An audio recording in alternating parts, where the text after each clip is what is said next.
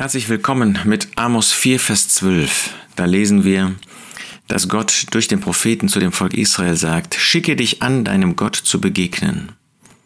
Wenn man diesen Satz einfach nur so liest, dann ist das ein Satz, auf den wir mit Dankbarkeit zurückschauen. Schicke dich an, deinem Gott zu begegnen. Wir freuen uns doch darauf, dass wir unserem Gott im Himmel begegnen in der Person des Herrn Jesus. Gott ist ein Geist. Gott ist unsichtbar.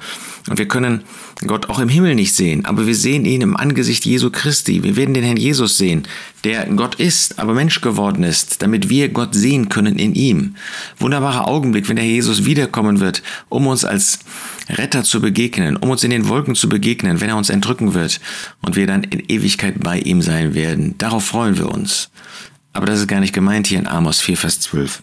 In Amos 4, da sagt Amos durch den Geist Gottes inspiriert, Darum werde ich dir so tun, Israel, weil ich dir dies tun will, so schicke dich an, Israel, deinem Gott zu begegnen.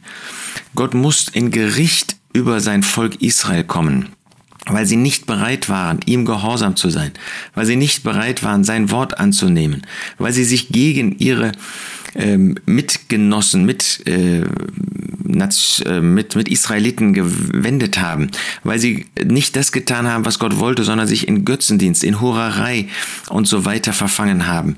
Deshalb muss er Gericht üben. Und da sagte ihn, und jetzt schicke dich an, deinem Gott zu begegnen. Wie willst du mir denn begegnen, wenn ich im Gericht komme? Das kannst du gar nicht aushalten. Das wird ein furchtbares Gericht sein. Und insofern ist das eine Botschaft, die sich an Ungläubige richtet. Schicke dich an, deinem Gott zu begegnen. Weißt du, was das bedeutet? Wenn du nicht im Klaren bist mit Gott, wenn du nicht ins Reine gekommen bist mit Gott, wenn du deine Sünden nicht bekannt hast, wenn du nicht Jesus Christus als Retter angenommen hat, hast, dann wird das ein Furcht, eine furchtbare Begegnung sein. Da kannst du dich gar nicht darauf vorbereiten. Vor dem großen weißen Thron, von dem Offenbarung 20 spricht. Das wird ein furchtbares Erwachen sein. Da wird Gott dir in der Person des Herrn Jesus als Richter gegenüberstehen und dann dann ist es für ewig zu spät.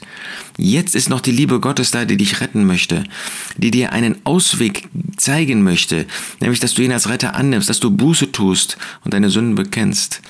Es kann heute schon zu spät sein, wenn Jesus Christus zur Entrückung der Gläubigen wiederkommt oder wenn für dich das Leben zu Ende ist und dann, dann ist es für immer zu spät. Schicke dich an, deinem Gott zu begegnen. Was für ein Ernst liegt auf diesen Worten.